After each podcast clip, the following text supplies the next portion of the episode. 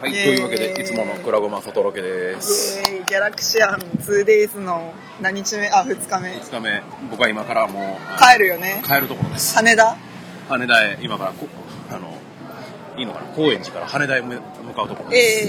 えー、美味しい餃子を食べた後ね、ええ私はこの後時間を潰したら中野坂上エイジャーに行きますよ、僕はあの2時間後の飛行機の離陸に向けて羽田へ向かって、おう頑張れえー高知へ帰った頃にあの配信で2日目聞けるかなウってエーイみたいなのに私の多分会話入ってるだろうよ感じ、うん、楽しみにしてます。イエーイ以上、だなうん、あのルーシーはもう声が死んでんだ僕はもう帰ります。うんお疲れ、はいじゃあなはいはーい。はい。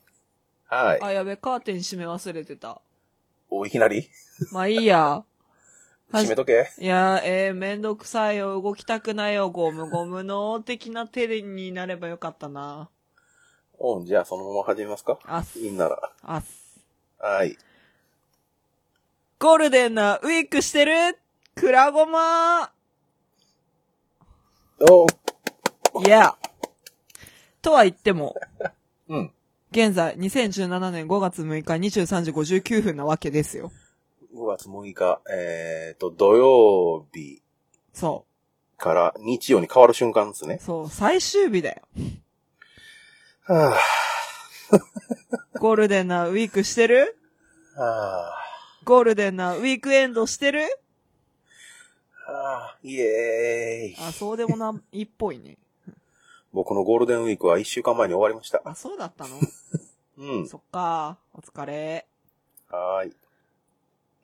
まあ、うんそんなね、私たち のゴールデンウィークの、うん。どちらかというと前半の話を今日はしようと思うんだ。はい。まあ、その前にうん。タイトルコール的なのをもうやってしまっていいんだろうか。そうですね。今やっとかんと今日は危ない気がします、ね。心残りはないか何かオープニングに話しておきたかったことはないか過去一度もないですねあ、そ。うか大丈夫です。。じゃあやるか。はい。待って、原稿を出し忘れてた。おう。あはい。あるポッドキャスト番組に書いたメールの下書きが出てきた。おう。そうではなくてこれだな。よし。いけるよはーい。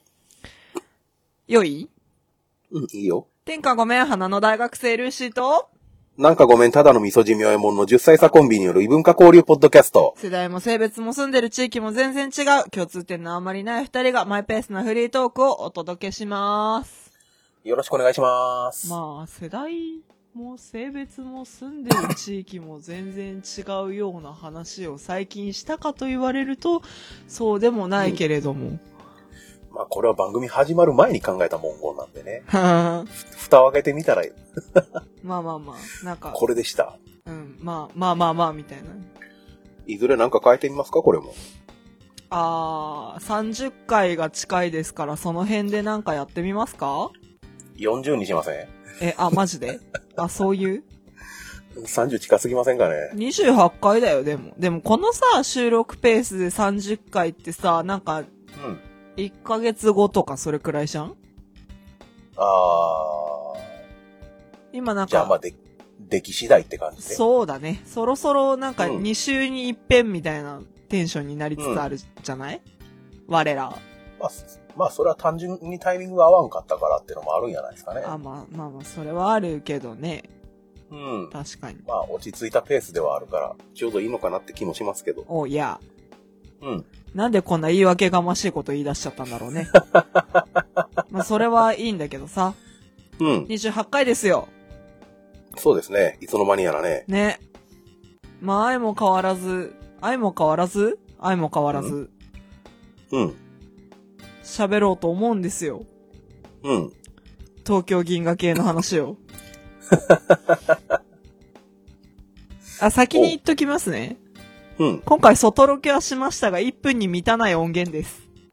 あ、そういや、ありましたね。だから、あのー最初につけようかなって。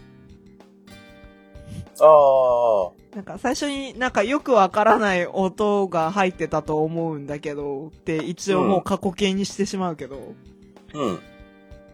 最初に多分、あはーみたいな、高円寺です、みたいな。入っド頭に。てんじゃないかな入ってるでしょ。入、入るよ、多分。うん。まあ、そこ一番正解っぽいですね。あれは。でしょ。はい。あのとい、うわけで、じゃあ、あの、それ前提で、そうね。 お聞きいただいた通り、そう。お聞きいただいた通り、東京銀河系は、あれしか撮ってないです。はい。忘れてました、普通に。あの機会がなかったのも若干あるけど、うん。 8割忘れてました。うん。ええ本当にね、帰る直前にね、僕もがう、。あの、帰れって言って、 止めた、ん止めた後か録音に残ってるかわかんないけど、帰れっつって返した気がする。 本当にこのテンションで。本当にね、あれ、録音、あ、まあ、聞いた通り、僕もあの、何気に東京行ってたんですけど、ああ、うん。うん。本当に録音止めて、もう10秒後にはもうお互い背中向けてましたからね。帰れ。じゃあね、 おうじゃあね。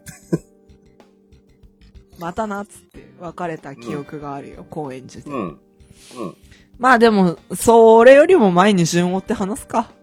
うん。はいそうですね。今回私たちが話そうと思っている話は4月29、30日に行われた笹山さんとザ・ナチュラル・キラーズさんのツーマンイベントザ・ギャラクシアン・ウォーズ TOKYO2DAYS のお話をいえ。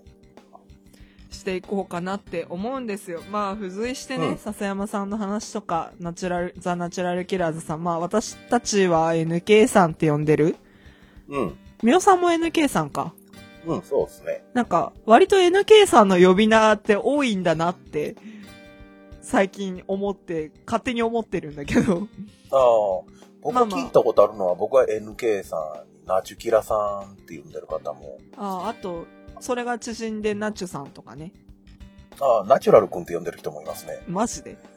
うん。あと、あまりご本人が隠してないのかよくわかんないけど、あの、本名の名字で呼んでる人とかもよくああ、見ます今、おら、うん、おられますね。おられますね。まあ、クラゴマでは統一して NK さんで。そうですね。二人ともそう呼んでるというのもあるので、NK さんって呼んでいくと思うんですけれども、まはあ、お二人のお話もできたらな、みたいな感じで。い。ですね。割と今回はあの関西のその2人のアーティストご利用し会となっております まあねはい。 2人が知り合ったうんきっかけっちゃきっかけだしねみたいなところはあるから、ねそんな2人が東京でツーマンイベントをやったわけですよ、うんいやー、楽しかった。毎回こんな配配慮してる気がするけどうん楽しかった。してる。 うん。神戸話大体みおさんその入りうん。なんか私が拾ってくっつけてるんじゃないかっていうぐらい同じ言い方をするいやー、楽しかった。っていうなん かテンプレがありそういやー、けどね、無意識に口をついて出てくるのは結局そこなんですよね、最終的まあには。ねうん。今のも言いながら、あって思いましたからね。あ、あ、そう。いい覚えがある。口なじみがある。うん。みたいなね。楽しかった。しみじみとね。うん。どっから話したもんですかね、今回。うーん、うーんライブの話と言うべきか、ライブ周りの話と言うべきか。ううん。ーん。僕は14年ぶりに飛行機乗った話は、まあどうでもいいとして。あ、まあまあまあ、ちょっと、ちょっと面白いですけどね、その話も。そうなんですかポね。ケモンジェット以来でしょそうです、そうです。今回は何に乗ったんですかあなうん。笹山さんの曲になぞらえて、アナに乗ってくる人続出でしたね。うん。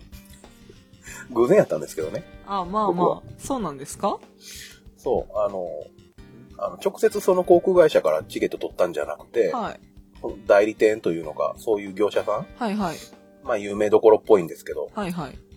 そこが、その、何こ、ここの便やったらいくらで乗れますみたいなのやってるんで、3ヶ月前にそれを抑えたんですよ、往復分。で、それがたまたま行きがアナで帰りが JAL やったんですけど、なるほど。うん。まあそれだけです。へえ。うん。そう3ヶ月前にチケット代払って、やっと乗って飛んでいきま した。うんうんうんうんうんまあどこから喋ればいいでしょうね。29日、30日の。そうですね。とりあえず僕がその、行きのアナに乗って、え羽田着いたのがえ、、ええーっとね、夜ライブやのにもかかわらず、なぜか朝の9時っていう。え。なんか、あの、ルーシーみたいなことするね。神戸ライブのね。 朝5時に起きましたからね。お疲れ。くったくたもい行く段階でくったくたになる ぐらいの早起きで。なんか、分かったでしょ、気持ちが。しかもね、うん。しかもね、朝行く途中であの、休憩がてらツイッター見たら、あの、はい。某お国がミサイルを飛ばしたみたいなニュースが入って、もうこれ飛行機大丈夫かや。 あまあ結果大丈夫やったんですけーあー。ど、あのあ何乗る直前にあの、ロビーみたいなところで待ってるわけですよ、搭乗時あ。間。はいはいはい。目の前にテレビとか置いてあるわけですよ。はいはい。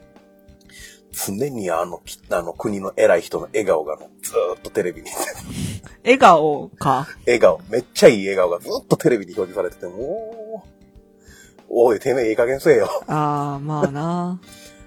あんまり喧嘩売らねえ。うんし。そうだね。うん。あ、そんなことがあったとは。なんか、ほんのり知ってたけど、うんうん。でもそんなに私29、30多分、そんな言うてツイッター見てないなうんっていうのがあって。うん。で、まあ、たど、まあ合流してたどり着くまでに、うん。そうね、まあ、なんだろう、共通の知り合いのご飯屋さんに行ったりとか、うんうん。あとはなんか時間潰そうっていうことになって、うん。でも、ルーシーに策はないってなってカラオケに入りそうになったところ を、あ、まあ、ミオさん以外に、お一人、うんうん。ちょっと一緒に暇を潰そうみたいな方はいらしたんですけど、うん。でもなんか、カラオケに入るってなりかけた時に、じゃあ吉祥寺に行こうってな って、どういう話の流れか全くわからないけど、吉祥寺に行こうってなって、うんうん。行きましたね。そうルーシーがちょっと好きな本屋、だから古本屋さんうんうん。に連れてったりとか、うん。あとルーシーが好きなアイス屋さんに行こうとしたら潰れてたりとか、どうし、そのパターン多いよね。ね店がや、いや、閉まってるとか、なくなってるとか。多いっていうほどありましたっけなんやろな、僕が知ってる範囲では結構打率高いな、そういう。えー、う。。うんなんか、そんなイメージ。あうんー、。なるほど。まあね、そんな感じでね、ええぼちぼち東京を満ち満喫しながらね、僕はは、あの何、それこそ、本当に自由に動けるのが、はい動ける東京が初めてやったんで、あ、そうか、そうか、修学旅行ぶりなんだもんね。そう、修学旅行も一日自由行動ではあったんやけど、結局半行動やったから、うんうんうんそのほんある程度のその、ルートというか、プランは立ってたんうん。うんですうよんうんね。だから本当に自由っていうのが初めてで、うーん。人の多い街や、ワイワイしてるわ、そう。まあ、土日だったからっていうのもでかいだろうけどね。うん、ゴールデンウィークの初日ですしね。そう だね。ままああ、なんやか長くんなるやんで、、その辺にしとこうかな。そう そだねの、事前の。なんやかんやで、うん。新宿ロックンロール以外は全部嘘というライブハウスにたどり着き、うん。まあ、たどり着くまでの道中みたいなのは、ルーシーはちょっとあの、お友達を迎えに行っていたもんで、ミオさんがどういう時間を過ごしたかっていうのはわかんないんですけど。うんうん。いりますそこ。あー、面白い話あります 面白い話。はいえっ、とね、ものすごい突風が吹きつけて、体に虫がいっぱいへばりついたぐらいです。え、面白そう。 いや、でもいいです。大丈夫です。大丈夫ですか、はい。まあ結局僕もその間一人で動いてたわけじゃなくて、その別のそのファンの方と二人ではいはい。行動してて、はい。で、ろまあ一足先にその、六嘘、はいロックンロールが全部そのビルの前について、はいはい。で、ひとしきりその看板の写真嬉しがって撮ったりしてて、あー、まあ、よくやりますよね。うん。そこで突風吹かれて二人で虫まみれになるっていう遊びをやってたんですよ。遊びなのそ れは。それは遊びなのかあ、まあそれぐらいのもんで、うん。いや、まあ、ルーシーはルーシーでですね、友達と巡り合えずに、新宿、うん JR 新宿駅東口の改札の前で、右往左往してたんで すけども。あの、歌舞伎町、新宿歌舞伎町って、まあ、触れ込みというか、うん。そういう宣伝の仕方じゃないですけど、そういう宣伝文句だったので、うん。がっつり私がイメージする、あの、なんだろうな、わかりやすく言えば、なうん東京じゃない人にわかりやすく言うと、カムロ町うん。見て、バッチリそのイメうんーみジ。たいな。割と、あの、ミオさんに、龍が如くのね、トレーラーを見せてもらった時に、割とカムロ町の歌舞伎町の再現率みたいなの高いなって私は個人的に思ってたんですけど、あ、そうなんや。ええだそういう道を通っていくもんだとばかり思っていたので、うん。なんか、あの、割とね、うん。予想外のところにあって、そうそう。あの、ビル自体が、その、あの何、西武新宿駅のそうね。道挟んだ反対側ぐらいなんで、多分その僕が想像してたその歌舞伎町、はいまあええ神室町ええの外側を沿ってったんやと思うんです。そうですね。で、うその外側沿いにそのまま会場があったんで、イメージその歌舞伎町の光景見てないですね、結局。ああ、そうですよね。まあ、帰りに、通ったは通ったんですけど、まあ、分かりにくいですわな。うん。もう、疲れてましたしね。ぐったりでしたぐねっ。たりでしたもんね。ライブで叫びすぎてぐったりでしたね。ええああ、そうか、ここかって、横目に見つつ帰ったは帰ったんですけど、おうまあ、ピンとくるほどでもなかったんでしょうなっていう。おう歌舞伎町、そうそう、歌舞伎町の外側だったんですね、あそこは、みたいな場所にあるライブハウスだったんですけど、うん。まあ、入って、 入って、私がすごい安心したのが、うん。新崎さんがいるってなって。 そう。いきなりライブハウスの中の話になったんですけど、まあ、ちょっとオープン押してた、いや、オープン自体は押してないんですけ警告ど、か割とみんな早く着いて、そうか、そうか、そうか。結、局あの、こじんまりしたビルの7階にあったんええで、ええ、で、普通サイズのエレベーターでシャトル運送みたいな感じでそうだねみんなで上がってって、7階のエレベーター7階に止まって扉開いたらもうすでにそこにあの、知った顔がいっぱい並んでるような状況だったんそうですけそうど。そう。ほんとなんかあれ面白かったな。なんかその、お昼にご飯屋さんに行こうって言って集合した時点でもまあ、私からしたら、まあ、行きなしみがあるとは言い難いけれども、何回か一人で行ったようなことがある街うん。に、神戸で会っている人たちが、いるっていう、この状況がなかなかに面白くって、なんかその、見覚えがあるとか知っている街の風景の中に、うん。ここにはいない、いないことが当たり前の人たちがいるっていうのが、まあまあ面白くて、私の中では。いやー東京感なかったっす ね、なかったそう考えでたすら。ね。全然。なんか、そうね、ゆい、唯一っていうのも変なんですけど、私ちょっと2日間とも、大学の友達を連れてライブハウスに行ってたんですけど、おうおうあの、これは現実ってつなぎ止めてくれるのがその友達たちだったっていう。 そんな感覚でしたね、割と。僕なんか住んでるのが田舎やないですか。はいはい。三宮も東京も僕からしたらもうあの、大都会なわけです。はいはい。だからもうあんまり区別つける要素は特になかったんですよね。 ああ、まあそうですよね。おううん。なんか、そういうことを見るとなんか日常ってほど日常の光景でもないんですけど、新宿も中野坂上も。うん。まあ行ったことのある街とか、歩いたことのあるところっていう意味合いとして、うん。日常の中に、あの、なかなか会えない人、まあ、私が神戸に行ってる頻度がバカだから、そんで、そうでもないんですけど、正 直。でもなかなか会えない人たちがいるってなると、やっぱ面白いんですよね。そうね結局街作るのも人ですからね。 まあね、すごいちっちゃい要素ですけど、はい。その何人、はい、何十人の単位のちっちゃい要素ですけど、はい。その場を作るのって人なんやなーって、そうですね。妙に後からじわじわ来ますけうどね。んで、まあ、その入った時の話を戻すと、うん。まあ、その会場に入る直前ですよね、オープン前。うん。うん。まあ、ちょっと6層のあるビルの、うん。僕その入り口みたいなものがすっごい狭いんですよ。狭かったんですよ。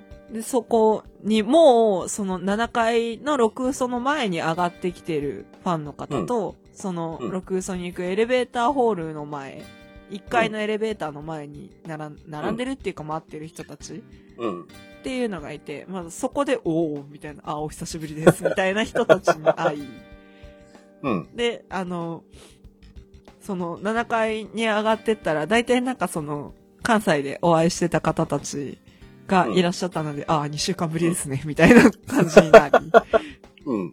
あの、最後に神戸に行ってたのが4月のワンマンだったんで、うん。えー、15日だったんで、ちょうど2週間ぶりだったんですけど、うん。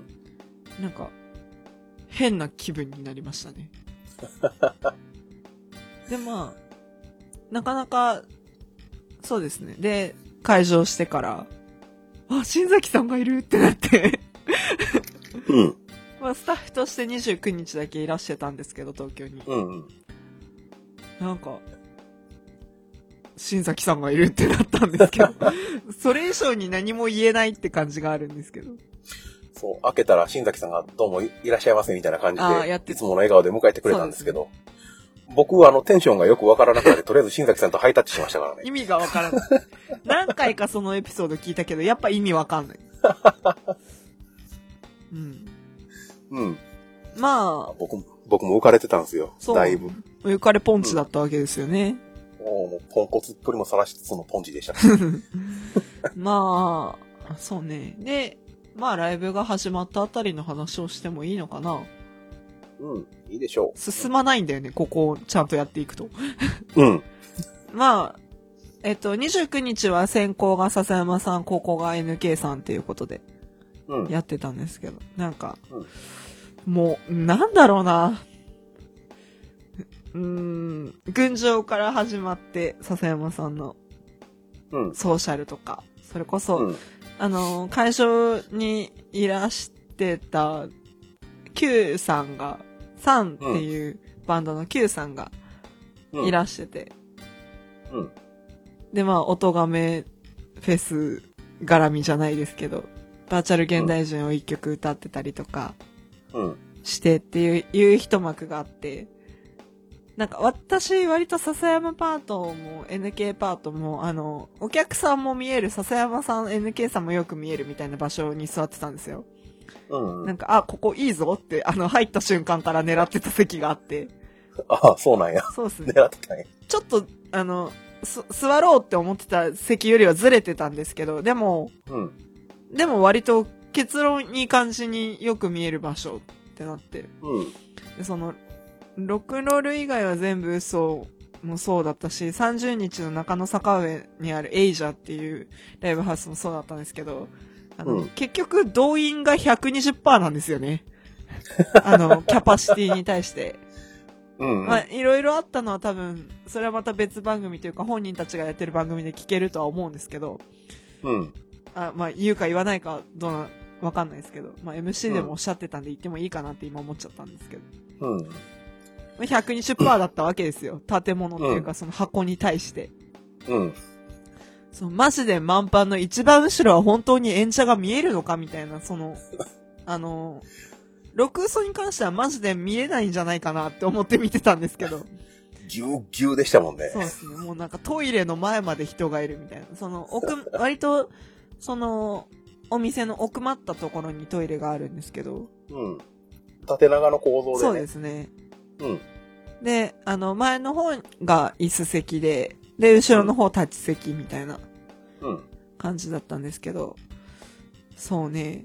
なんか、あの、お客さんがキラキラした目で二人を見ているのも見えるし、うん。でももちろん二人が歌ってるのもちゃんと顔が見えるっていう、割といい席に私は座ってたんですけど、うん。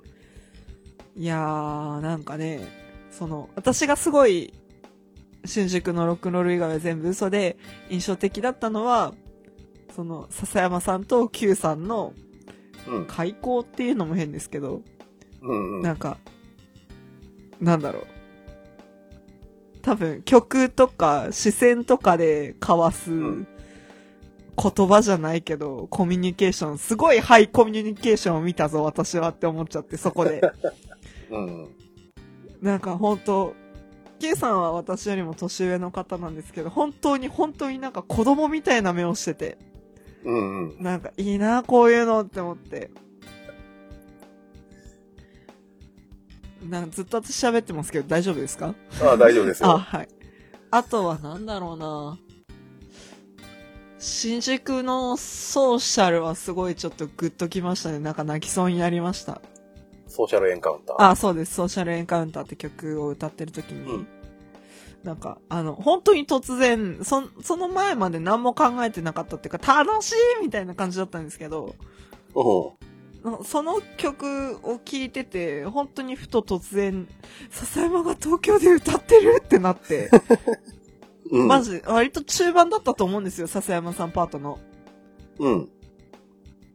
だけど、なんか、すっごい遅れて実感が来たような記憶があって、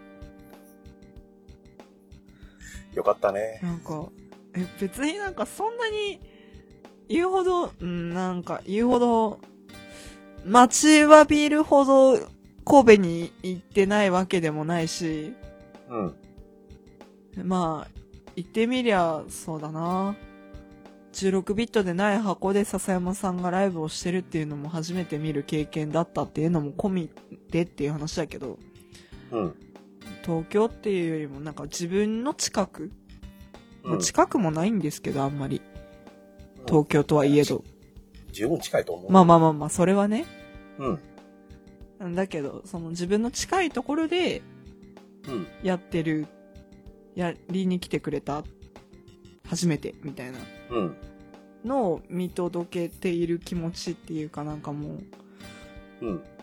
うん、よかったねって、なんか私がよかったねって、 それは笹山さんに対してなのか、その、関東で、関東とか関東近郊で待ってた人たちに対してなのかっていうのは全然わかんないんだけど、うん。なんか、うん、おばあちゃんみたいな気持ちでしたね。よかったね正直、わあわかる。う、うんそうですかわかります、うん。うん。正直、あの、2日間通い勢の中で私多分最年少だと思うんですけど、おそらくね。それこそ、うん、新宿の方は私よりも年下の子たちがちらほら見受けられたんですけど、おー。ポッドキャストをやってる女の子だったりとか、うん。うん。あとは、なんか誰かに連れられてきたのか、一人で来たのかな、みたいな子とか。うん。うん。私が多分最年、新宿に関して私が最年少ではなかったと思うんですけど、うん。中野は多分私が一番、私とその私が連れてった友達が一番年下だったかな、みたいなうん。感じで。っていう人間ではあるものの、うん。おばあちゃんみたいな気分になってたって言っていいものかどうかみたいなところはあるけれど。おーでもやっぱなんか、微笑ましいっていうのもなんか、なんかどう言ったって上から目線になっちゃうなってちょっと思っちゃったりもするんだけど。うん。でもやっぱ、うん、よかったねって思うところは多かったかなって。いかがでしたか新宿の笹山ライブは。いや、よかったねってのももちろんありますよ。その良かったの対象が笹山さんだけじゃなく、周りの人やら自分も含めての良かったねなんですけど、うんいうんや、結局あの、あの何、僕はその、こう実際蓋開けてみたら、東京へ行くのも神戸へ行くのも、うん。うん。あの、かかる時間ってのは大体一緒なんですよ。ああ、そうなんですか。そうなんですね。そう。大体どちらもあの、自宅出てから4時間ぐらいの距離、距う離、んうん距うん離は違うけど、まあ、交通手段が違うんで、それぐらいの、同じぐらいの時間で行けてしまうんですけど、うんうんうんで、でもそれでもやっぱり遠いところへ来てる感じはあって、うん。ああ。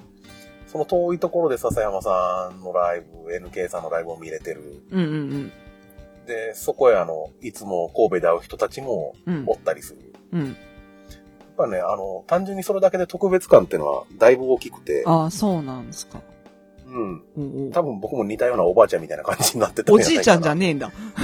おばあちゃんなんおだじいね。ちゃんよりはちょっとおばあちゃん寄りな感じはする感じあが。ーうん。で、僕もあの、実際その、六嘘の方で、はい。あの、笹山さんパートの時はルーシーの隣の席に座ってたんですよそねうだったね。で、ほぼ同じ風景見てたんですけどね。 やっぱね、なんかみんなもう目がキラキラしてるんですよ。ね、なんか、待ってたみたいなうん。人はあ、そういう顔をしてるし。あのね、例えとして適切かどうかはわからないんですけど、はいはい。あの、初めてヒーローショーを見に来た子供たちみたいな感じで。あー、なんかね、まあそういう方もいたよねって感じだけうど。ん。そうそう。うんそういうもう、純粋にその楽しみでしゃあないみたいうんうなんうん目しかなかったんで、うん。そうね。もう、まあ僕もそのうちの一人やったはずなんですけど、うんうん客観的に見てたら。もちろんライブもすごい楽しかったんですけど、そういう空間があそこにできたってこともすごい良かったなというかうん楽しかったなと思って。いや、なんか、うんそうね。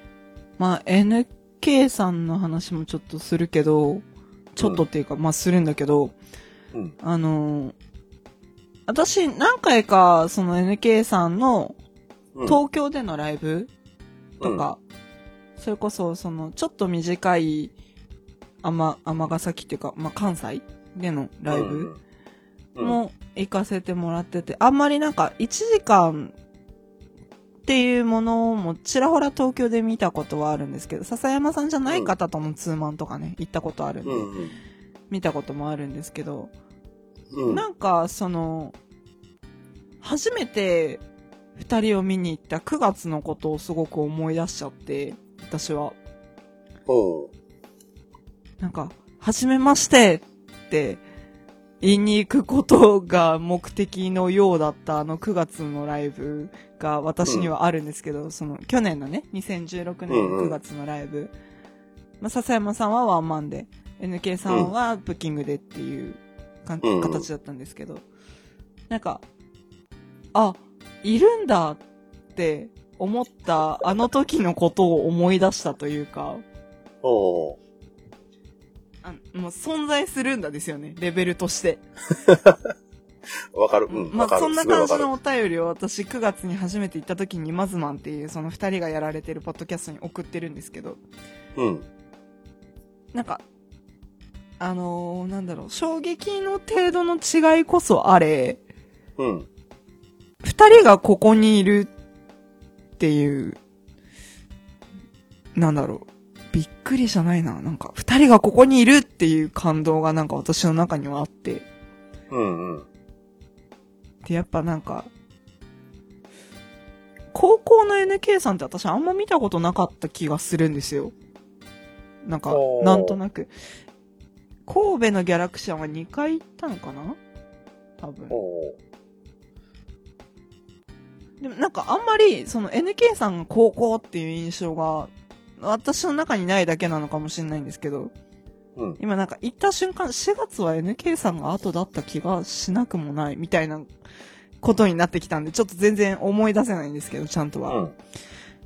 でも、その、私が11月に行った銀河系と4月1日に行った銀河系と、うん。っていうのともまた違うし、うん。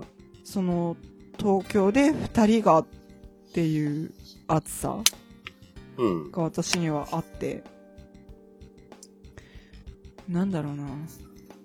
なんかでもやっぱり NK さんのライブはやっぱ楽しいなって なって、そのあの楽しいだけじゃないんですよ。私すごいあの、NK さんのさうん最近できた曲なのかな、まあの、お腹減ったっていう曲が割と好きで、うん。まあ、好きな曲他にもちらほらあるんですけど、最近、ああ、これ好きだわって思った曲の一つに、お腹減ったっていう曲があって、なうんかん、楽しい中にもそういう、聴かせるっていうのも変だけど、まあ全部聴かせてるんですけど、うでん。もなんか、その、なんだろう、パワーのベクトルは変わってくるけど、でもやっぱり響くものがあるみたいな。うん。そういうライブだなと思って。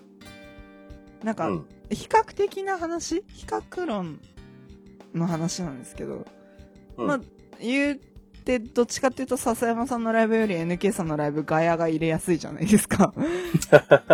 まあそういう楽しさもありますけど、うん。でもなんか、そのまっすぐさが心地いいなって私は思ってて、NK さんのライブって。うん。うん。うん。うん。笹山さんもまっすぐ、じゃあまっすぐなんですけど、なんか、うん、うん。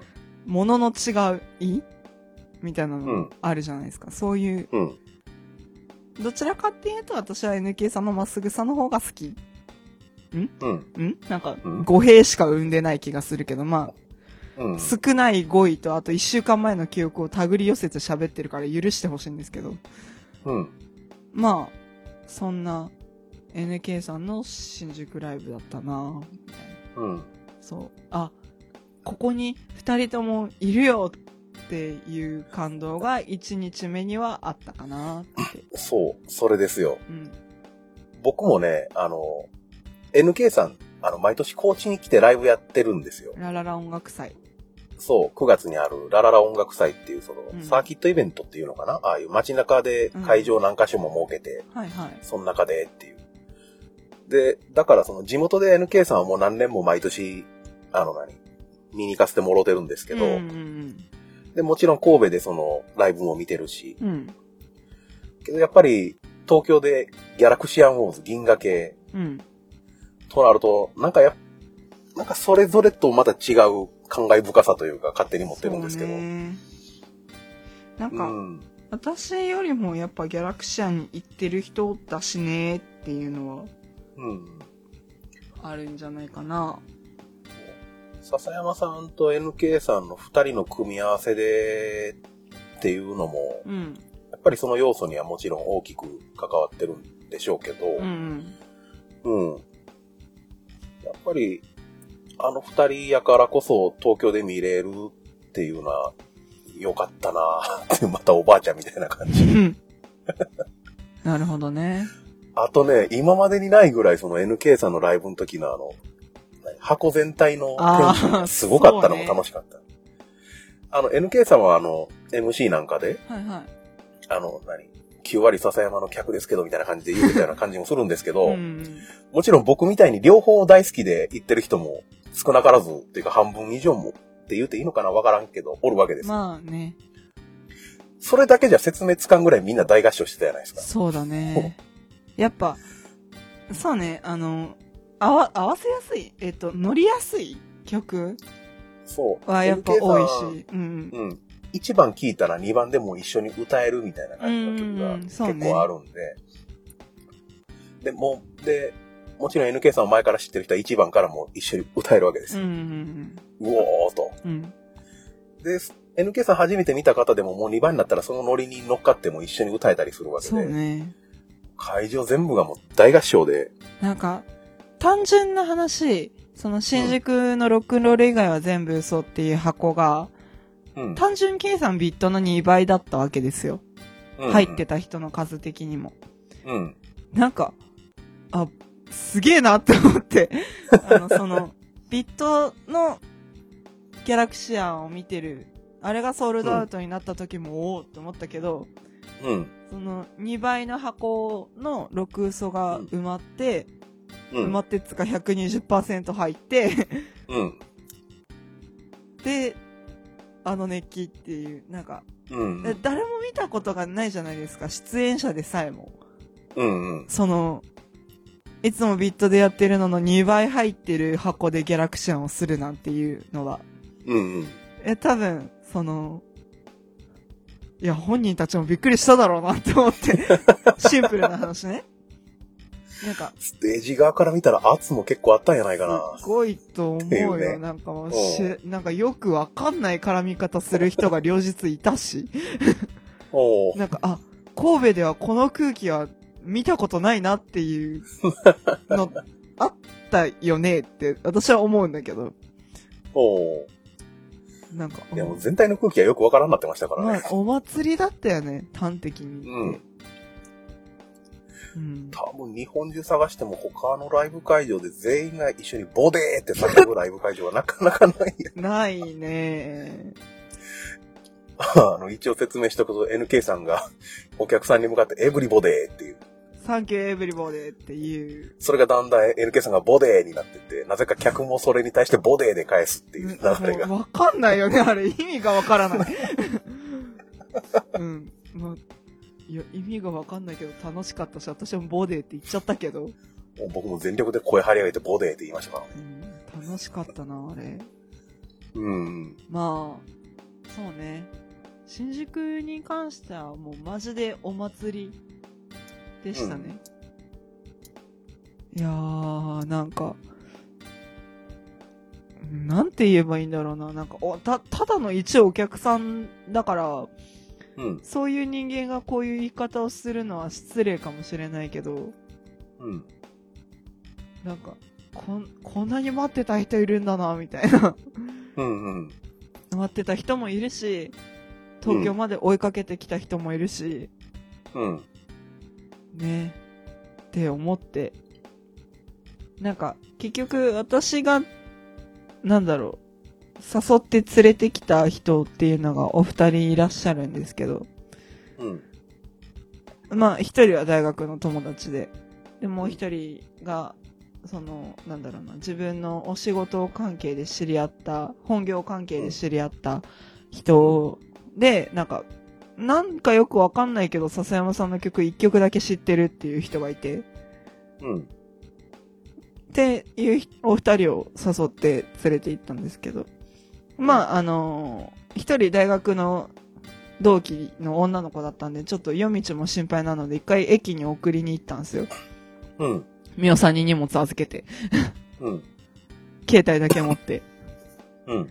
で、その道中でどうだったって、あの、初めて、ほぼ初めて聞いたし、ライブハウスもまあ行ったことはあるけど、まあ普通のバンドのライブハウスうん。あバンド編成のライブに行ってる子なので、うん。まあ、ライブハウスに慣れているっていうかもうその顔見知りが出てるから行ってるみたいなタイプの子なんですけどまあ神戸に通う理由はなんとなく分かったよと言われあそれがどういう意味なのかっていうのはちょっとよく分からないけれどもうん。でもなんかそれを理解してもらえたのはちょっと嬉しかったなっていうのは後日談としてね、あったしやっぱりあのボディハマってましたねずっと言って たなんか言いたくなりますよね。なんかボデわかる。うん。うん。そうね。な、なんかその、連れてった友達と隣に座ってたんですけど、私。うん。あの、た、多分歌ってた気がする。NK さんおのうおう曲。適応力がすごいと思って、 隣でガヤを飛ばしてたけど。適応力なのかなそうなのかなあの場にいたら誰でもそれ、そうなりそうな感じもあったような気もするけど。ああ、そうか。うん。そうか、そうか。多分僕 NK さん知らずに見に行ってもそうなってるはずですから。ああ、そもうあの空気感なら、例えばうん、例えね、例えばね。うん。う。うんうん。 1番でみんなが歌ってるのを聞いあーて、2番では一緒に歌いたくなってるはずですからね。ああ、そうなのかな。いや、うんわかんない。私のフィーリングだからわからないけどう。んうん。うん。なるほどね。うん。そんな一日目ですか楽しかった。そうね。で、二日目は、すごい雑なまとめみたいになったけど大丈夫かないやもう雑にもなりますよ。だって ね、楽しかったしか言えないんだからもう。だって楽しかったんだもん。久しぶりにお酒を飲みました。ああ。何倍ぐらいえっ、と、3倍、4杯ぐらいかあーな。場所がそのライブバーやったんそうだっで、たね。うん。私も、なんだな。生まれて初めてオリオンビールを瓶のまま飲むっていう。おー。うん。あ、ルーシーは、その、先ほどの友達を、うん。駅まで送って、ライブバーに戻ってくるまでに2回ナンパされて2回振り切ってきました。おめでと別におめでたくもない。なんか酔っ払いみたいなのに2人にかまられて、あ、大丈夫です。行くとこあるね。大丈夫です。大丈夫です。大丈夫です。って言ってきただけだから。あ、お酒とか間に合ってます。大丈夫です。みたいな。う。ナンパとかって本当におるんや。まあね、いや多分、よくわかってなかった。物好きかよって思いながら歩いて帰ってきましたけど。そうね。そそんな感じで。そんな僕そう小話もあり、ありな、うんみたいな。うん。で、に二日目はどこから話せばいいんだうーん。まあ、二日目は結局僕は帰りましたからね。そうね、ああの、の、冒頭はのい録音音声の直後あれが2時くらい、2時半。に。2時半。お昼の。うん、えっ、とね、3時直、3時ぐらいの電車に乗った記憶があるんで、その直前ですね、もうんうんうんう。うん。まあ、なぜ、多分高円寺って言ってる気がする気しないかなあわかんないな。まあ、言うてますよ。あ、あ、そうですか。あれを撮ったのは高円寺なんですけど、うん。なぜ中野坂上のライブの日に私たちが高円寺にいたのかというと、あのーそのファンの方でお一人、その高円寺に親戚の方がいらっしゃるうん。みたいな方がいらして、で、高円寺でお店をやっていると。これはなんかガツマして、して、みたいなことをツイッターでおっしゃっていたので、うん。言うと、あの、高円寺の駅の前に丸山餃子製作所っていうお店がありまして、うんま。あ餃子屋さんなんですよ。うん。で私、今回初めて知ったんですけど、神戸ではなんか餃子をどうやら味噌だれにつけて食べることもあるらしくてですね。らしいですね。ええそんな神戸で食べる餃子をフィーチャーした餃子屋さんが高円寺にあって、うん。でそこに連れて行っていただいて、うん。で、パクパク餃子を食べた後の音声があれってことなんですよね。餃子美味しかった。美味しかったん。揚げ餃子と焼き餃子とうん。ネギバカ餃子。うん。焼き餃子の上にめっちゃネギが乗ってる餃う子んと、そう、さっき皆さんが言ってくれた水餃子と。うん。私、水餃子がむちゃくちゃ好きなんですよ。おうなん、で、あの、追加でなんか頼むって聞かれた時に、水餃子お願いできます かって。で、一人でずっと食べてたっていう。焼き餃子も3種類ぐらいあってね、ニンニクありとなしとシソだっしけそが入ったやつと。うん。美味しかったですね。美味しかった。なんか、私と宮さんが遅れて行ったのかな、待ち合わせに。ああうんー、若干。うんそう、あの、みおさんがよくわからんっていうもんで、じゃあ分かったよっつって、じゃあここで集合ねって言って遅れていった。 おやみたいな。二人して遅れたね、みたいな感じになって。で、行った時は満タンに入ってた味噌だれのボトルが、帰る時はなんか3分の2くらいに減ってたっていう。ルーシー味噌だれ気に入ってましためっね。ちゃ美味しかったんですもんだって。 だってルーシー味噌だれで、味噌だれでネギ食ってましたよね。食ってた。ネギばかり餃子はネギバカ餃子のネギが本当にバカみたいに乗ってるんですよ。で、 なんか残すのももったいないなって思って、じゃあうん味噌だれに絡めようって思って、絡めて食べてました。うん。現場からは以上です。結構がっつり食べたのに、ええ、値段もお安い感じで。ええ、うん。あんだけがっつり餃子食べたの生まれて初めてかもしれん。私もなんか餃子をメインで食べるっていうのはなかなかないですね。うん。ええ、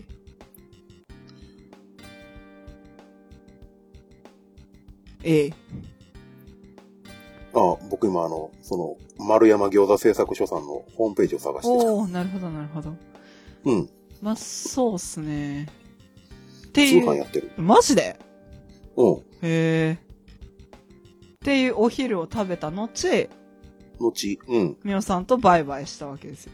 そう。店の前で慌てて、とりあえず、取るか、なんか取るか、とりあえず取るか、ああ、ギャラクシアンなのに何も撮ってないっつって。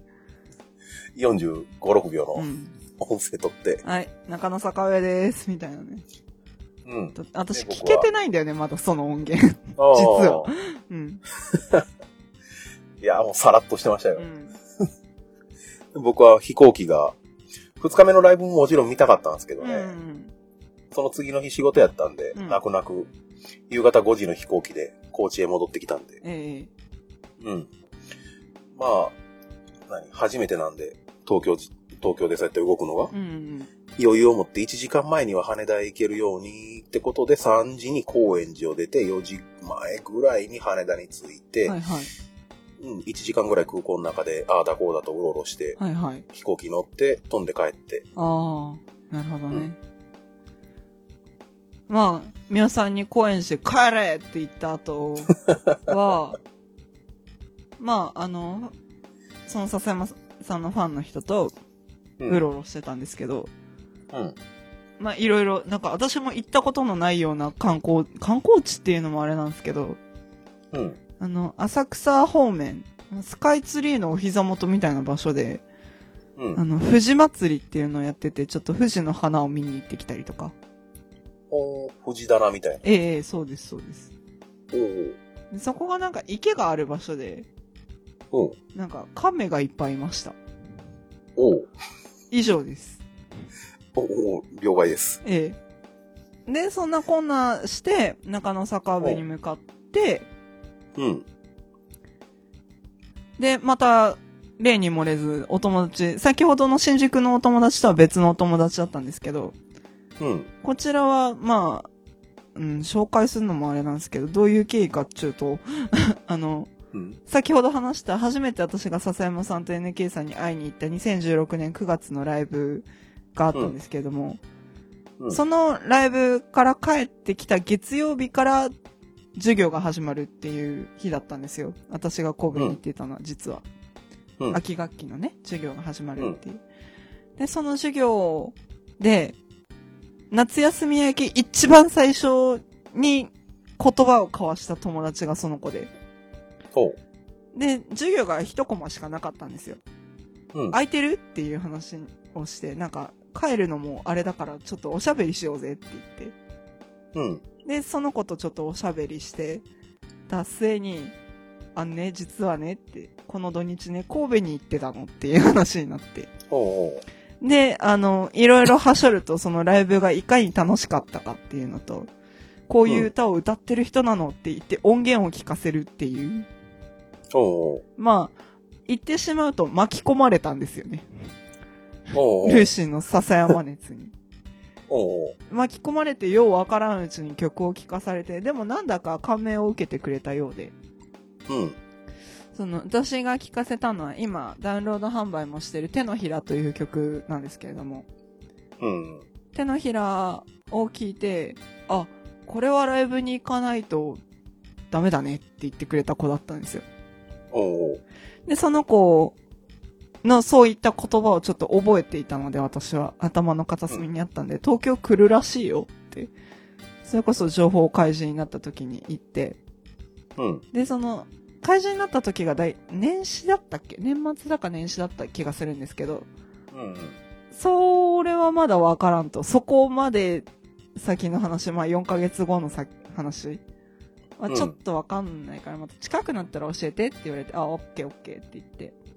うんで、4月に入って毎回連絡したら行くって言ったんで、連れてきたっていう子がいて、おうおう。まあ、本当にライブで聞いたらこの子はどういう反応をするんだろうって思 って。っていう子を待ってたんですよ。中野坂上の駅で。うん。で、あの、エイジャーは行ったことがあったんですけど、それこそ NK さんのライブを見に。うんですよええね。ええ。そのライブを見に行った記憶が全くなくて、た、多分、駅違う道から行ったんだと思うんですけど、おうあの、ちょっとだけ迷子になるっていう、おう。おうおうあ。の、曲がるべき交差点を見失うっていう、迷子になりな がら、その子と一緒に行ったんですけど、うん。あの、まあ、その前日、その、午前中とかのお知らせで、うん またキャパが違ったっていうお知らせがツイッターで流れてて、 おうおだう。だいたいスタンディングだと思いますみたいなこと書いてあって。うん。また120%やったわけですね。えおうおう。えで、その、まあ私もスタンディングの覚悟では言ったものの、いつもの10センチヒールのブーツなわけですよ。うん。 NK さんパートはずっと立って見てたんです。うんで。ももう、こらえきれなくなって笹山さんパートで座ってたんですけど、あ、そうか、笹山さんが後やったんええですかね。高校、うんえっと、先行 NK さん、高校笹山さんで歌ってて、うんうんで座ってて、全然その子の反応は見れなかったんですけど、うん。でも、なんか、帰り、それこそ駅まで送って行った時に、うん。なんか、全然予習をしてこないで聞きに来たのがちょっと悔しかったから、次も聞きに来たいって言ってくれて、よっしゃって思って。よかった、それはよかった。すごい嬉しくて、それが。なんか、ああ、うん不況ってこういうことかって思って。でもなんか、シンプルにそういう感想を聞けたっていうのは嬉しくて、うん。なんか、それこそ新宿に一緒に来てくれた子が神戸まで追っかける理由がなんとなく分かったって言ってくれたのも、うんそ。れこそなんかまた見に来たいって言ってくれたのも、なんか嬉しくって私は。なんか、いつもネットとかで絡みのある人で、笹山さんも NK さんもネット経由で私が知り合った人うん。なんですけど、知り合ったアーティストさんではあるんですけど、うん。なんか実際にその、なんだろう、学校とかそういう場所で友達になった子たちうん。には、まあ理解はされないだろうって思っていたんですよ。私がこういう人たちが好きだっていうのが。うん。しかもなんか出会った場所はネットだしって、そういうとこにようのこのこ行けるな、みたいな。うん。っていう反応する子も実はまあいるわけで、私が危機としてこういう話をしていても、おーなんか大丈夫なのそれってよく言われるんですけど、うん。まあ正直そのこういうポッドキャストを聞いてくれる人は笹山さんだったり NK さんだったりっていうのを知ってたり、まあそういう人たちがいるんだなっていう存在を知ってる人の方が多いから、なんかそういう目線で見るのもどうかなって。うんいや、そんな人たちじゃないし、みたいなことが分かってる人の前で言うのもあれなんですけど。でもなんか、連れて行った子たちは理解してくれる子たちでよかったなって思って。うん。なんかその私にとってはその、なんだろう、東京っていう場所っていうのもあるし、その、リアルの友達っていうと気持ち悪いですけうど、ん私の本名も顔も知ってるっていうところから人間関係が始まっている人を連れてって、うんかつそういうなんかプラスな印象を持ってもらえたっていうのがなんか、こそばゆいけど嬉しかったっていうのがちょっとあって、うん。ライブとは関係ないんですけどね、あんまり。うん。あーでも、やっぱ、その、笹山さんとか NK さんのベースを知らない人だから、関西でどういうキャリアがあって、こう、どういう活動をしてきてっていうのを全然知らない人でも、あ、響くものは響くんだ、やったーってちょっと思って、うん。うん。よかった、そうかそうか、みたいな気持ちまあにネなッったトなっでて。知り合ったとか知ったとか言うても、ええ結局ネットってのはネット介してるだけであって、ええ挟んでるだけであって、その向こうには実際人がおるわけですからね。うん。うん。なんか、そこにさえはい。変な偏見とか持ってたとしても、それ取っ払えたらうん、うん結局分かってくれるんやないですかね、みんなうん。う。んうん。なんか、なんだろう、やっぱ結局その、自分の判断とか、うんそれこそファンの人とかと触れ合わないわ、触れ、ファンのファ、ファンの人としか触れ合わないわけだから、うん。なんか、やったーって思ったんです よね。勝手に。私だけが勝手に。うん。わかる、わか る、すごいわかる。つ伝われって思いながら喋ってるんですけど。すごい伝わるし、わかるんやけど、やっぱり言語化するとなると僕も、うん、難しいうです。ん。ですよね。まあた、だ、わかる。すごいわかる。よかったうん。伝わってよかった。うんうん。まあ、それこそ、現地にいた私とツイキャスで見てたミオさんっていう視点の違いがまた生まれてきてって思うんですけど、うどれくらい聞けてたんですそういえば。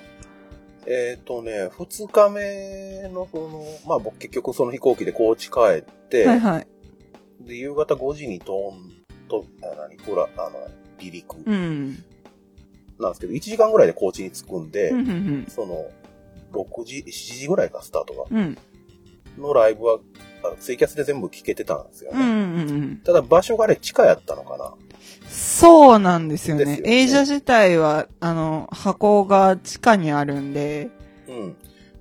ツイキャスの調子が悪くて途中結構切れたりしてたんええですけそど、のようでしたね。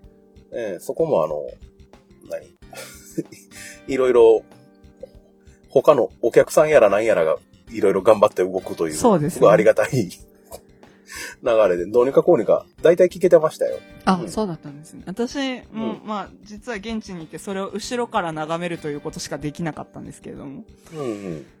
まあ、そ、うん、そうだな。それで気が散ってるのもなんだかなって思っちゃったので、割と私は楽しむことに専念していたんですが、うんうん。うん。うんって感じでした。うん、まあ、そこはまあね、義務じゃないし。 ええで、なんか、でも、うその、NK さんは NK さんのチャンネルで、で、笹山さんは笹山さんのチャンネルでっていうのを初めてやったツイキャスだったので、うん。まあ、そういうことも起こるかって思いながらうんう聞ん。いてましたね、割と。まあ、何せようん、その現場の皆さんの活躍で、うん遠く離れた場所からでも一緒に楽しませてもらえたんですごいうん。あ嬉しかったですけどね。そうっすか。い優しさに溢れてる感じ が、人の、 会場の。そうなんかもうね、うんうん。優しさと熱気とみたいな感じでしたね。いや、なんか、その、なんやろな、はいその、現場でその頑張ってくれた人らも、その、笹山さん NK さん以外のその、配信に対して、はい。もうあの、多分根底にあるのはみんなで楽しみたいっていう気持ちがすごい動いてくれたんやと思うんです。はいはい。その、現場とはもちろんやけど、その、現場に来れなかった人たちうん。にもどうにか届けたいっていうのがあったんやと僕は思ってるんで、うんうんそういうのも感じれてね、なんかすごい、あの、何なんか、ほん、ほんわかっていうと、 なんか、うん。表現が優しすぎるというか、まったりしすぎてるんやけど、なんかあったかい感じがうんう、んすごい嬉しかったですね。その辺も含めて2日目のライブは。はいはい。うん。なんか、うん。あ、いや、どうぞ。うんあまあ僕はその様子をずっと車の中で、あセブンイレブンの駐車場で、 あ。うんセブンイレブンで買ったパンを食べながら聞いてたんですけど。ああ。なんか、NK さんのところは、それこそ、さっき言ったように立って、ライブ見てたんですけど、なんか、うん。その、イマスマンっていうポッドキャストを、笹山さんと NK さんでやられてて、で、うんいつだったかなどれくらい前だったか忘れたんですけど、それこそ、ニンニン忍者っていう曲が、うん。まあ、オープニングに使われてた時期、今は 3Q8 ビートに変わったのかなうん。うん。その、使われてた時期があって、なんか、ちょっと懐かしい気持ちに なって。やっぱ、うん二人の番組でオープニングとして使っててっていうのがあったから、オープニング、エンディングうん。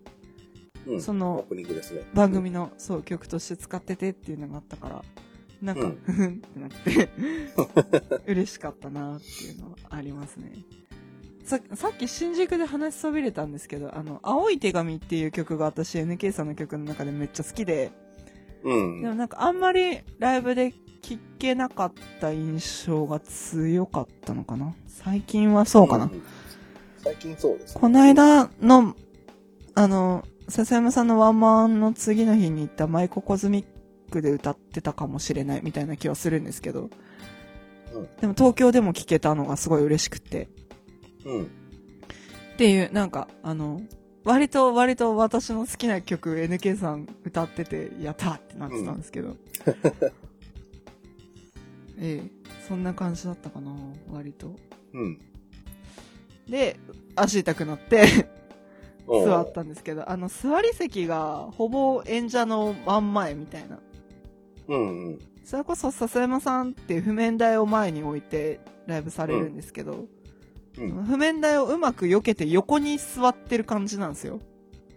おうおうあの、ちょっと、妙さんとか、あの、16ビットとかにし行ったことがある人にしか伝わらない言い方をあえてさせてもらうと、うん。 16ビットにおけるツイキャス席みたいな位置にしか椅子席がなくて、ああ、えっ、と、雑な表現をすると、ええ。座ったままやろうと思えば蹴ら、蹴り飛ばせるぐらいの距離。ああ、うんと、それよりはちょっと遠い。あー、うん。じゃあそれぐらいの距離。そうですね。え演者とお客さんのい 距離を保ったまましかし横にいるみたいな。うん。おう正直、エイジャのステージエリアの横半分とは言わないんですけど、うん。うん。ステージエリアに食い込んでたと思うんですよね、椅子席。さすが120%だぜって感じなんですけど。えー、そんなところの、あ、マジで真ん前に座ってしまって、あの、休憩だけ座ってるつもりが抜けられなくなっちゃって、おうおうそのまま始まっちゃったよ、みたいな。セイントセイヤ流れてきちゃったよ、みたいな。 中野坂上に関しては、まず、あの、出囃子のペガサスファンタジーの合唱から始まるってもう意味がわからなかったんですけど、あれ、キャスで聞いてましたけど楽しそうやった。楽しかったんですけどね。僕あの後ペガサスファンタジー iTunes で買いましたからマジっすかおうあ、そうですかおうええいや、なんか、うん。ペガサスファンタジーから歌うとは思わなかったよね。誰もって多分思うんですけど。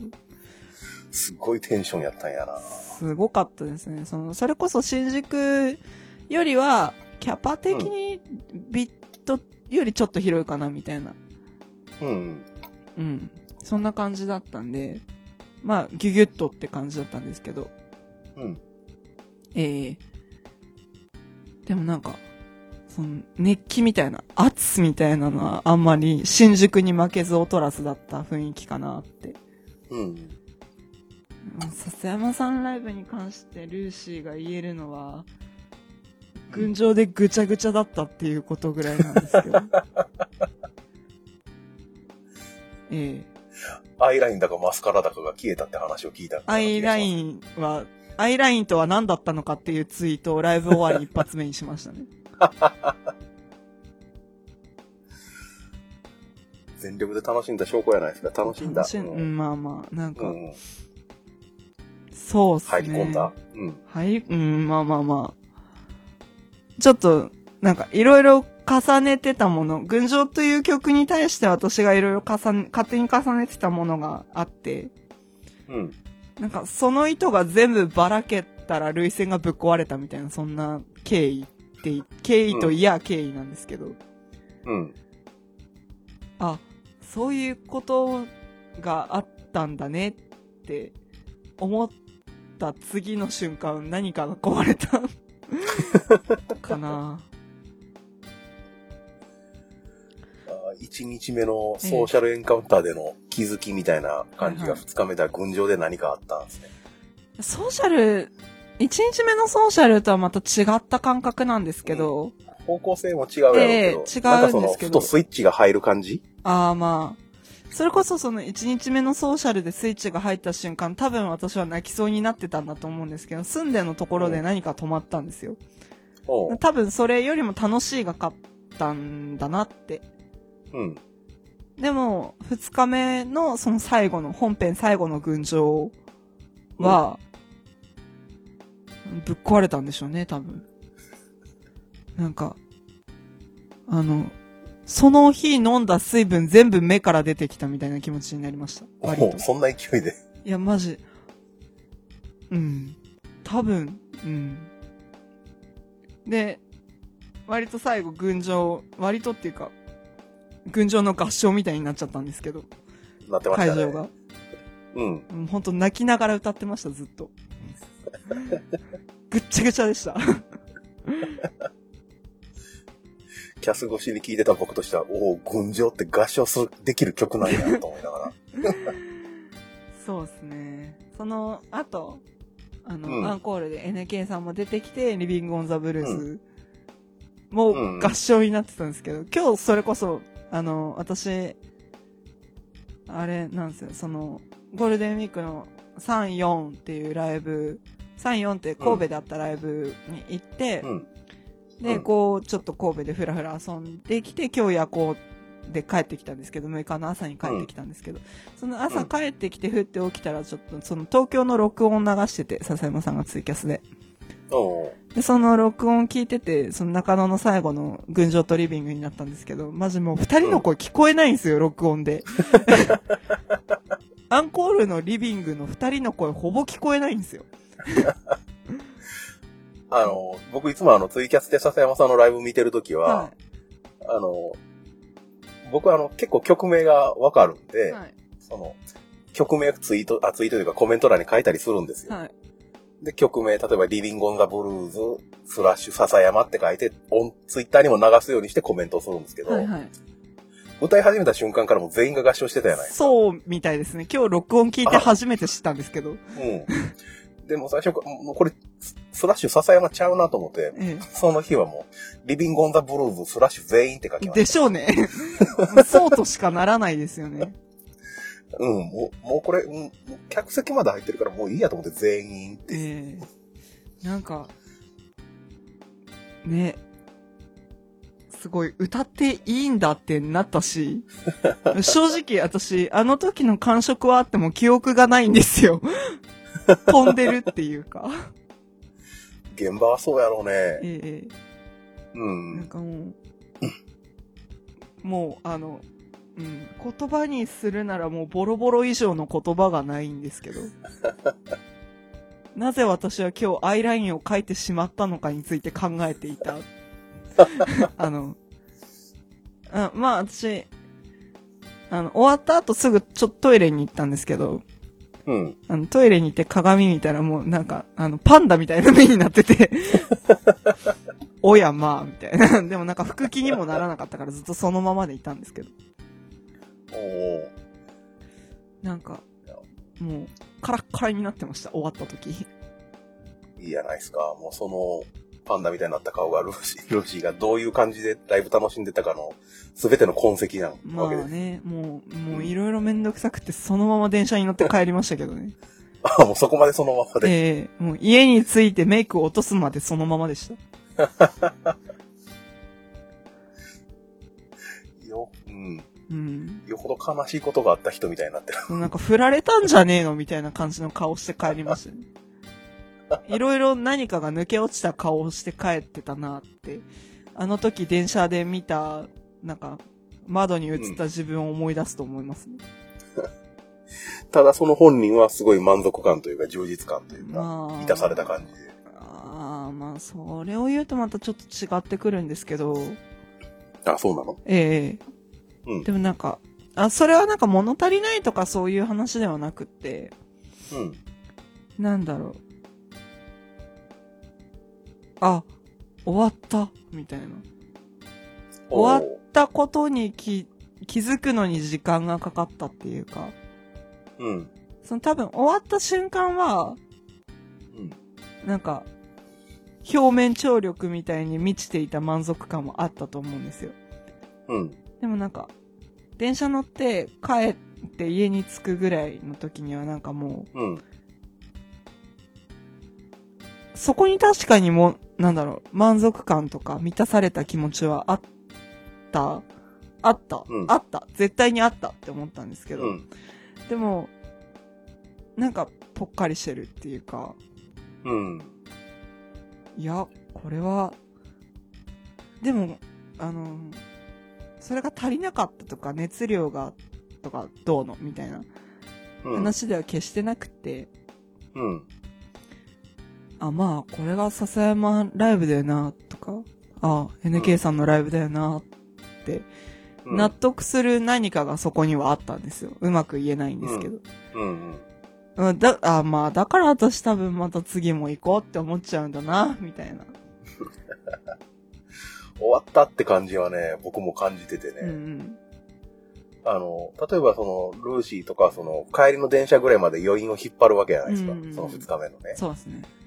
何ヶ月もその楽しみにしてたイベントの余韻がそこにあるわけじゃないですか。え終わった後も会場ももちろん目の前にはお客さんもいるし、笹山さんもずっと、NK さんもずっとおるわけえで。え僕はその、2日目のライブが終わった瞬間、キャスの配信が終わったらいきなり自分の世界なんですよ。えそこそうですね。すごかった。でしょうね。落差が。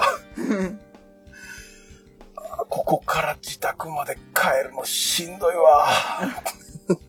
お疲れ様でございました。ありがとうございました。ん次の日仕事嫌やわ。ええまた行こう。まあまあまあまあまあ。まあ、東京編がそんな感じですかそうですね。ええ東京編でゴールデンウィークのやっと頭が終わった感 じ。いや、なんかもう、こ、この後の話ね。うんうん。こっから話すべき内容ってのは何でしょうね。何ですか僕のゴールデンウィーク片付けますかいや、別に大丈夫です。あ、そうですか。ええまあゴールデンウィークってのは僕は日常でしたからね。ああ、お仕事ですかそうですね。仕事が祝日関係なくあの土日以外はあるんで、ええまあ、週5日仕事出て、ただ祝日は割と早めに半日仕事になったりするんで、はいはい。毎日ツイキャスで喋ってたぐらいですかね、後半は。なんか、すげえツイキャスの通知くんなって思ってたんですよね。うん、なんか毎日喋ってましたね。えええうん、えまフォロワーさんとコラボで。あ、ああ、うん。おしゃべり好きなんだなって思って通知を眺めてました。それぐらいですかね、毎日。たまに乱入したりと。か。うん。ええそんな感じで,、で。ルーシーはルーシーでですね、5月3日、うん。 5月2日の夜にまた夜行に乗りまして、5月3日はえ、はうんい。と、30日にえ中野坂上のライブがあって、ええ1日、2日、2日の晩に夜行に乗って、 えええおうおうハードスケジュールや。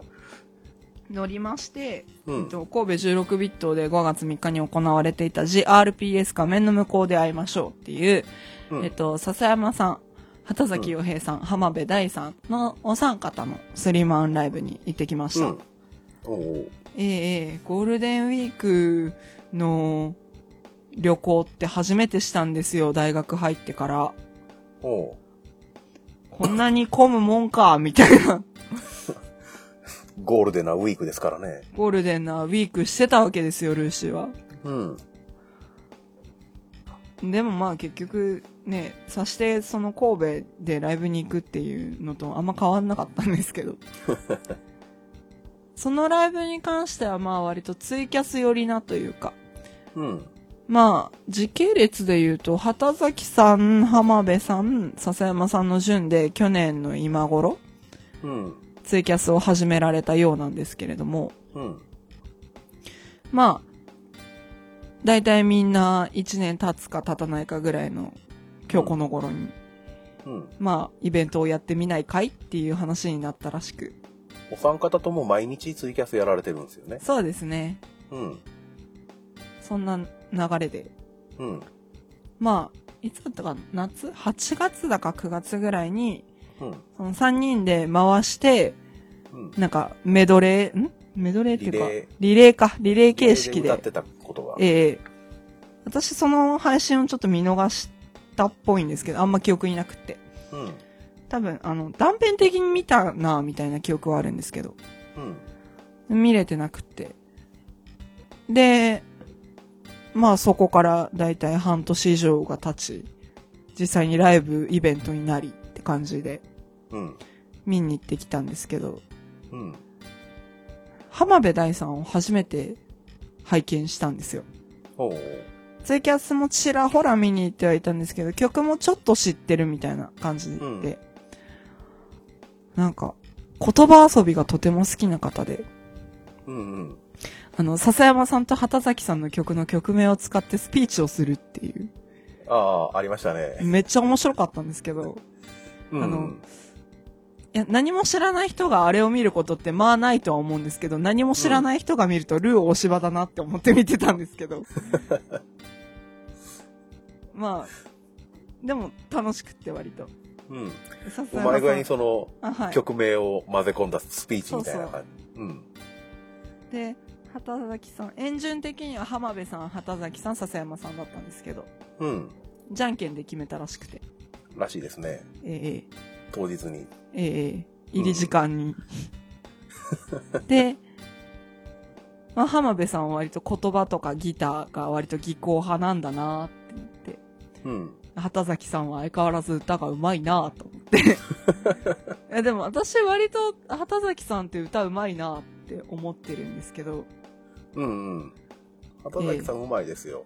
えただ、なぜかあの、歌ってる時はかっこいいってやたら言われてるのかえ歌ってる時はかっこいいんですよね。な。うん うんで、笹山さんみたいな順番だったんですけど、笹山さんはもうなんか、あの、ツイキャスの歌枠なのかライブなのかみたいな。うん。うん。普通にこキャスのコメント欄にもそう、コメント欄にこんん。ばんはって言ってて。で、なんか、あの、会場の人たちもなんか言ってくれたら反応しますよみたいなことを言い出したんで、会場からもなんかこんばんはみたいな声で、ガヤ でうん。言ってる人たちが来て、私最近あの、笹山さんのツイキャスに入っていくとき、YO! って言って入っていくんですよ。うんうん。なんかそ、あの、ちょっと、深夜よりも、早い時間、23時とか、それくらいにやってたツイキャスに、酔うって言って入っていったら、なんか、それは柄が悪いって思われたりするから、損やで、って言われて、うん。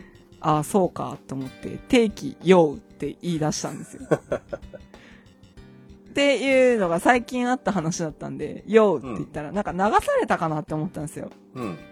そしたらなんか、このルーシーってのはねって言われて、5年ぐらい5年だか7年だかかけて、うん。ライブに来てくれたけど、ツイキャスで知って1年足らずで来た人、来た君たちはクレイジーだと思う、みたいな話に繋がってしまって、お、おん、みたいな。まあ言うても私もツイキャスがなかったら多分、ライブには行ってなかった感じのカテゴリーの人間なので、うん。まあ、だから、言、言ったらその3人がいなかったら私は、なんだろうな、秋田に帰省するよりも多い回数神戸には行かなかったわけで。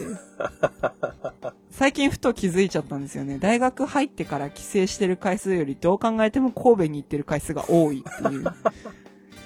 神戸行き始めて半年ちょっとええええ、そうなんですけれど、一応大学4年生になったんですけど、ルーシーは。秋田に帰った回数よりかは多いぞ、みたいな。あの、回数だけ数えると。うんうん。行って帰ってで1回とするならば。っうんうん。てなると、多いな、みたいなことに気づき、最近。十分クレイジーやな。そうですね。そこはクレイジーと認めるしかなかったですね。飛び抜けてるんじゃないかな。ええええ。うん。まあそんな感じで。うん。うん、ツイキャス、てかこの3人がツイキャスしてくれてよかったなーって思うイベントだったっていうと身も蓋もないんですけうど、んうん。そんなよかったと思いますよ。え えそんなゴールデンウィーク、何日目だろう。まあ5、5月3日がありまして、5月4日は、リビングオンザトーキントークライブシャッフル。10 11回目 ?12 回目11やったんないかな。うん。 ?11 回目のシャッフルに行ってきて、いいなええいいだろう。いいなまあ、2月ぶりのトークライブだったんですけど、いけるのかなーって思ってたらいけたってなったんで、おう行こうって言って行ってきたんですけど。シャッフル。いやー、なんか記憶がないんですよね。記憶がない。ええなんかあのー前回マシンで蹴られて吹っ飛んだガチャガチャがステージにあったっていうことと、うん新崎さんが、あの、イエーイってやって、講座番、講座の暗証番号を叫んでたっていう記憶と、 あとは、みたいなレベルなんですよ、記憶として。おうお割と序盤戦のことしか言ってないんですけど、今。う。うん。あツイキャス配信でずっと聞いてましたけど、ええ、ええっ、と、まあ、前も行ったことあると思うんですけど、あの、トーク、ええ L- LOT のトークライブの構成がオープニングちょっとやって、はい1本目、2本目、3本目でエンディングと。え。はいはい。なんか3本目の後半なんかもう会場の笑い声やばかった。あの、一人多分笑いすぎで死にかけそうな人 がいらしたことは事実だと思うんですよ。それに釣られるような感じなのか、もう、内容なのかもわからないぐらいでも、とにかくもう、ひたすらゲラゲラゲラゲラ、いい感じええに全員が笑ってた、10分20分があったような。ええで、まあ、なんか、ノリでね、うん。これはもうなんか、あの、場外の話なんですけど、うん。あの、ノリでガチャガチャのガ、ガチャガチャカプセルか、うん。を1個いただいてきたんですよ。おうで、あの、なんか、まあ、これは後ほど話す話なんですけど、まあ、いろんな絡みがあって、サイン、サインみたいな話になってたんですよ、会場が。おうサインくださいっていう。おうで、そのサインの波に乗って、私もそのカプセルに新崎さんと笹山さんのサインというか署名というかをいただいてきたんですけど、おうあの、ガチャガチャのカプセルあるじゃないですか。うん。あの、下半分が色がついてる。うん。まあちょっと、ちょっと平らに凹んでるみたいな感じのカプセルの下があって、うん。で、上に半透明のドームみたいなのがカバってなるっていう構造をしてるじゃないですか。うん。それの、あの、色がついている方の外側に、うん。新崎さんのサインと日付とおういただいてきて、で、半透明のカプセルの内側うん。に頑張って笹山さんがいろいろ書いてくれて、 半透明ええあの、半透明の上半分おうの中。外側ではなく中。完全に透明じゃなくて半透明あ、いや、透明ですね。あのあーは半分の円の透明なあれ。うんうん、透明の蓋の方。あ、そうそうそうそう。うん。うに、内側に。ええ内側にいろいろ書いてくれて、おうっていうのをいただいてきたんですよ。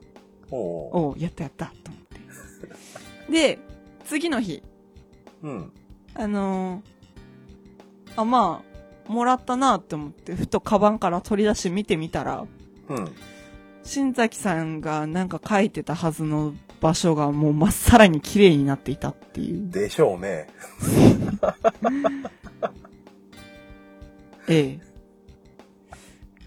悲しかったあとびっくりしたえみたいな。手触りのいいつるっとしたプラスチックえに油性マジックでしょ。ええ。でしょう ね。びっくりした本人にも言ってない。ああ。まだ。ここでバレる気がする。 ということらしいですよ、新崎さん。ということでまた後でなんか書いてくだ さい。ほんとびっくりした。あ、無事です。全然無事で。す。おうおうあのもう、何も削れることなく、東京まで持って帰ってきました。完全に保護されてる形ですからね、もちろん。ええ。うん。消えて たーびっくりしたー予想はできたんやないそれ。いや全然、あ、そう。何も考えてなかった。油性ペン過信しすぎたか。そうね。お前なら頑張れるはずやと。いけるだろうみたいな。無理っす。僕無理っす。で、カバンの中で削られてて、カバンの一部分が若干黒くなってたんですけど。あおあ。前かみたいな。新崎さんの意志がそこへ宿ったわけです。ええそういうこともありなんっていうトークライブがあったっていう。うんうん。そんなゴールデンウィークを終えて帰ってきたルーシーは、うんゴールデンなこのウィークエンドに労働者側へ回ったわけですね。おうおう疲れ大変やたったみ。たいですね。バイト疲れた。今朝帰ってきての、ええバイトしての、ええ、今、ええ、お、お疲れ。 うん。そろそろお疲れのピークだよ。おうおうちゃんとしたベッドで寝たいよ。何日ぶりっすか。 3日あ、でも言うて、あれなんですよね。2泊目はカプセルホテルだったんですよね。1泊目は、うん。うん。あの、ネットカフェの個室が空いてなくて、ネットカフェのオープンシートで朝5時まで寝てました。大変やな足掛け5日でしょ。そうですね。うん。その、出発の晩からそうです今ね。朝まで入れたら、ベッドにたどり着くまで。あと、1、2、3、そうか、4泊5日になるんか。そうですね。車中泊込みで。おうおうなんて日だ。プラス、新宿と中野坂上のライブ入れて、ゴールデンウィーク超満喫やないですか。いや、割と大学に入って一番いいゴールデンウィークなんじゃないですかって思いましたよ、割と。おおよかったよかった。今までのがどんなんだか話す気にもなれないゴールデンウィークばかりでしたけど。おおじゃあ聞かんとこうん。そ れでう。。おうおうおういやー、なんか楽しいものというか自分の好きなものを追っかけ、追っかけ、みたいな。うんうん。そんないゴールデンウィークでした。いいなぁそんな学生最後のゴールデンなウィークでした。いいなぁえあえーでです。よ。うん。 もう、最後の話してもいいですか前半とのバランス悪いですけど、いきますか。ルーシーはオフトゥーンに入りたいんです。おう前半もクソも。おうおうおうねえこ、こんなテンションで紹介されたかねえだろうけれども。うんうん。他に何かお話しするべきことはあったでしょうかいや、もう今回はそれで大丈夫なんやないですかね。みおさんの日常に帰ったゴールデンなウィークの話はいいですかまあ、僕は仕事で心削られても粉になりそうな話しますあ、大丈夫ですね。はい。ええ。 ってなわけでですよ。うん。まあ、散々っぱら話した神戸うんで、リューシーが今回持って帰ってきたものがあるんです。おう持って帰ってきたというか買って帰ってきたというか連れて帰ってきたというかおうそんなものがあるんですおうええ笹山さんのおう最新アルバムお「群像スパイクヒルズを」ルーシーはこのゴールデンなウィークの神戸から連れて帰ってまいったわけですよおめでとうございます。ええまあ詳しい話をしますとうん。まあ5月24日発売のうん。群像スパイクヒルズなんですけれども、うんまあ、CD が出来上がり、出来上がったそうで、うん。 5月4日のトークライブから先行う、んライブ会場先行発売ということになったそうなので、うん。まあ、なんでしょうね。大勢として一番乗りというか、うん。えー一番乗りチームに入ったルーシーなんですけれども、いいなぁ。いいなそのアルバムからですよ、ぁ。お。我らがクラゴマのエンディングテーマに使ってもいいよって言っていただいた曲があるんですよ。やったやったーこの時ありをがとうご待っざていいたます。ありがとうございます。す。ありがとうございます。おめでとうございます。ありがとうございます。おめでとうございます。あありりががととううございます。ありがとう。う、ありがとう。ヒュー、ヒュー、ヒューっていうエフェクトを入れられないから。うん。入れられないから、ありがとう、うんありがとうって自分で言うんですけど。そうなんです。そうなんですよ。はいついにクラゴマにエンディング曲が。イエーイ後説とはおさらばだぜイエーイ自分でチェックするときですら自分のあれ恥ずかしくて飛ばす後説とはおさらばだぜっていうことで、あれなんだよね。ちゃんと終わるときに言わなきゃいけないんだよね。そうなんですよね。メールちょうだいって自分で言わなきゃいけないんだよね。まあそれはさておいてですよ。うん。何の曲もらったんだよ。早く言えよって感じなんですけど。お、言っちゃいますか言っちゃわないんですかあ、どうぞ。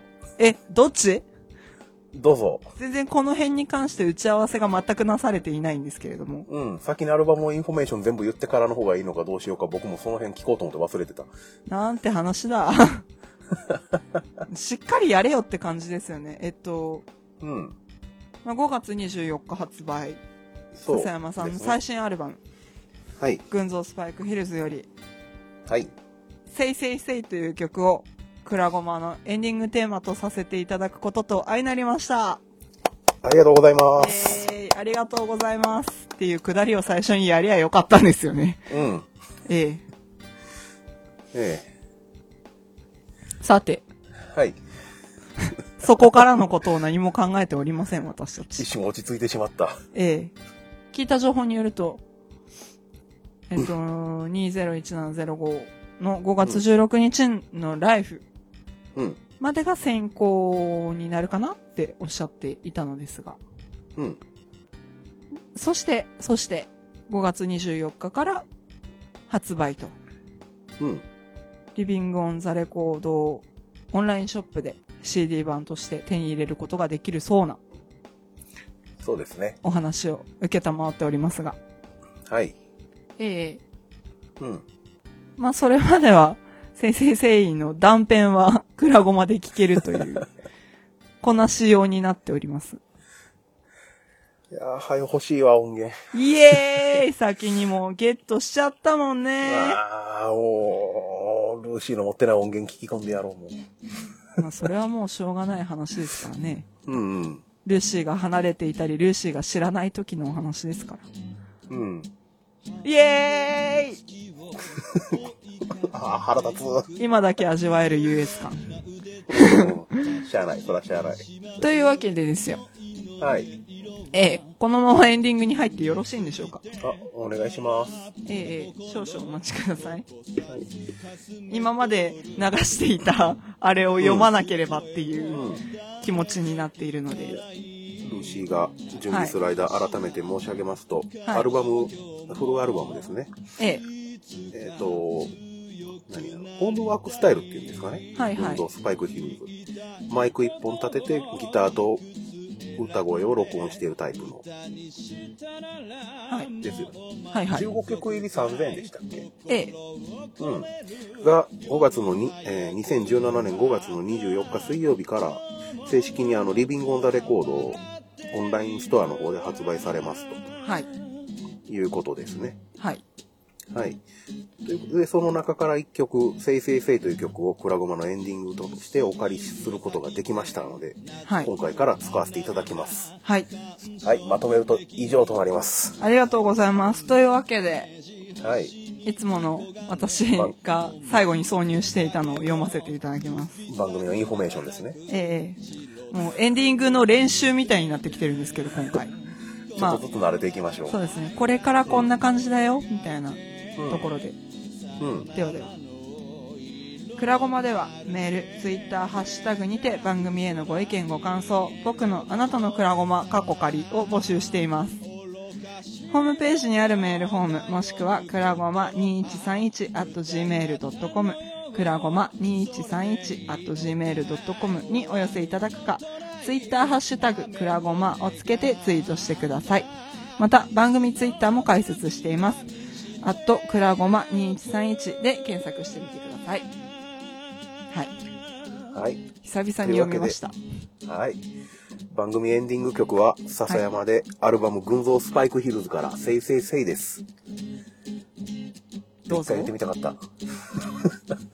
台無しだな ではではまた次回お会いいたしましょう。さようなおら。相手はルーシーと、におえもんでした。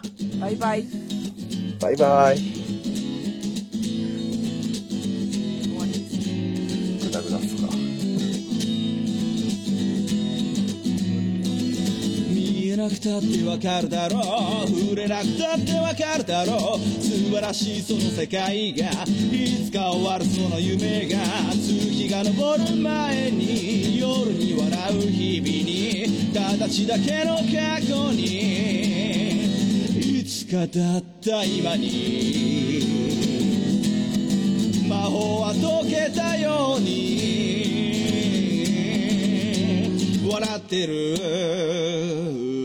言いたいことをいつも選んで歌にしたならもう満足かい心を込めるより早くまた今日もあの子は笑ってる言えないことをいくつ隠して歌にできたらそれでいいのかい心を込めるより早くまた今日もどいつもこいつも歌っているまた今日もあの子は笑ったまんま